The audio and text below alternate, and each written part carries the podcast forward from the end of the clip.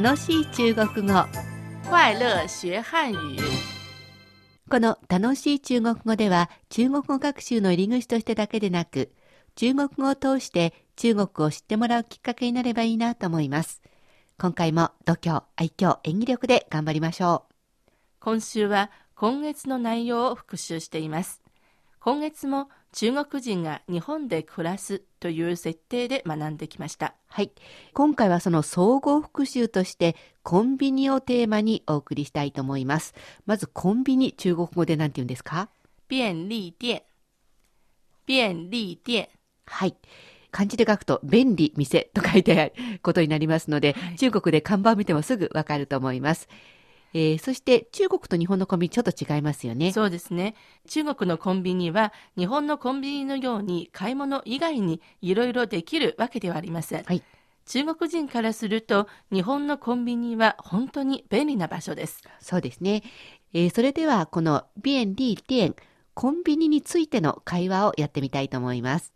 電気代を銀行以外で払うことができる？除了银行之外，还有哪里可以交电费？コンビニでもできるよ。便利店也可以。えー他にはどんなことができるの？便利店还有什么其他的服务吗？コンサートのチケットを受け取ったことがあるよ。我还买过音乐会的票呢，本当に便利だね。那可真方便。宅配便を送ったり受け取ったりもできるんだよ。还可以收发快递呢。では新しく出てきた単語を見ていきましょう。まず、何々の他に。除了，除了，除くという字に、えー完了の量と書いて、除了。これで何々の他に、えー何々以外というふうになります。電気代。电费，电费，電気という字の電に費用の日です。電が日本の漢字とは違いますので気をつけてください。支払う、払う。交，交，交通の交、交付の交ですね。何々の他。其他，其他，その他と書いて、ちた、何々の他、その他ということになります。えーそれからサービス。服务，服務。本文では他にどんなことができるのということだったんですけど、どんなサービスがあるのというのが中国語っぽいとこですね。えーサービスは含むと書きます。えー本来は動詞なんですが、名詞化されることもあります。それから、コンサートのチケットを受け取ったことがあるようの、まずコンサート。音乐会，音乐会，音乐会、音楽会と書いてコンサートの意味です。えーそれからチケット。票，票，選挙の時の1票2票の票、えーこれがピャオ、チケットの意味ですね。えーそして、いや、本当に便利だねというふうに言います。方便，方便，方便というふうに書きますね。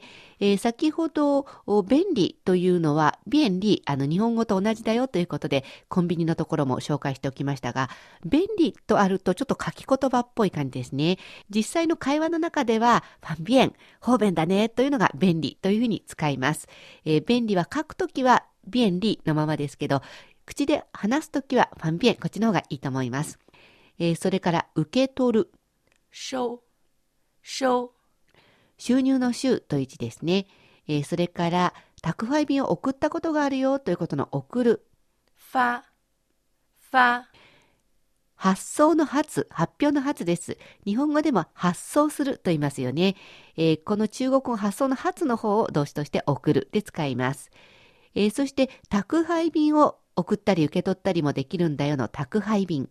快递，快遞，快速の快、えー心地よいの快、快、早いという意味の快、それから D は弟という字に死入をつけます。えーこの快 D で今回は宅配便を訳してみたんですが、シエトン、本当はこの、えー、快 D って郵便局の速達みたいな感じですよね。そうですね。この快递という言葉は、あの、今まで郵便局の速達しか表していなかったんですけれども、最近はいろんな宅配便の会社ができて、その宅配便も中国語で快递と言います。そうですね。こう、広く快递というふうに使っていますので、ここでは快遞の方がいいと思います。えーそれでは私が日本語を言いますので、えーちょっと中国語を言ってみてくださいね。えーまず、コンビニ。便利店、電気代を銀行以外で払うことができる、えー日本語では銀行以外でどこで電気代を払うことができますか？ということになります。ここでは、えー今回勉強した可能を表す助動詞可以を使って言ってみてください。除了银行之外，还有哪里可以交电费？除了银行之外，还有哪里可以交电费？コンビニでもできるよということで、コンビニも可能だ。こういう言い方になりますね。便利店也可以，便利店也可以。他にはどんなことができるの？ということですから、えーさらに何のその他のサービスがありますか？こんな感じの日本語を中国語にしてください。便利店还有什么其他的服务吗？便利店还有什么其他的服務吗？コンサートのチケットを受け取ったことがあるよという日本語ですけど、えー私はコンサートのチケットを買ったことがある。えー今回の何々したことがある。これも、えー経験を表す助動詞、動体助詞でしたね。語を使って言ってみます、え今回は買ったことがある。こんな感じでいいですよ。私はコンサートのチケットを買ったことがある。えーさらにという意味のはいをつけて言ってみてください。我还买过音乐会的票呢。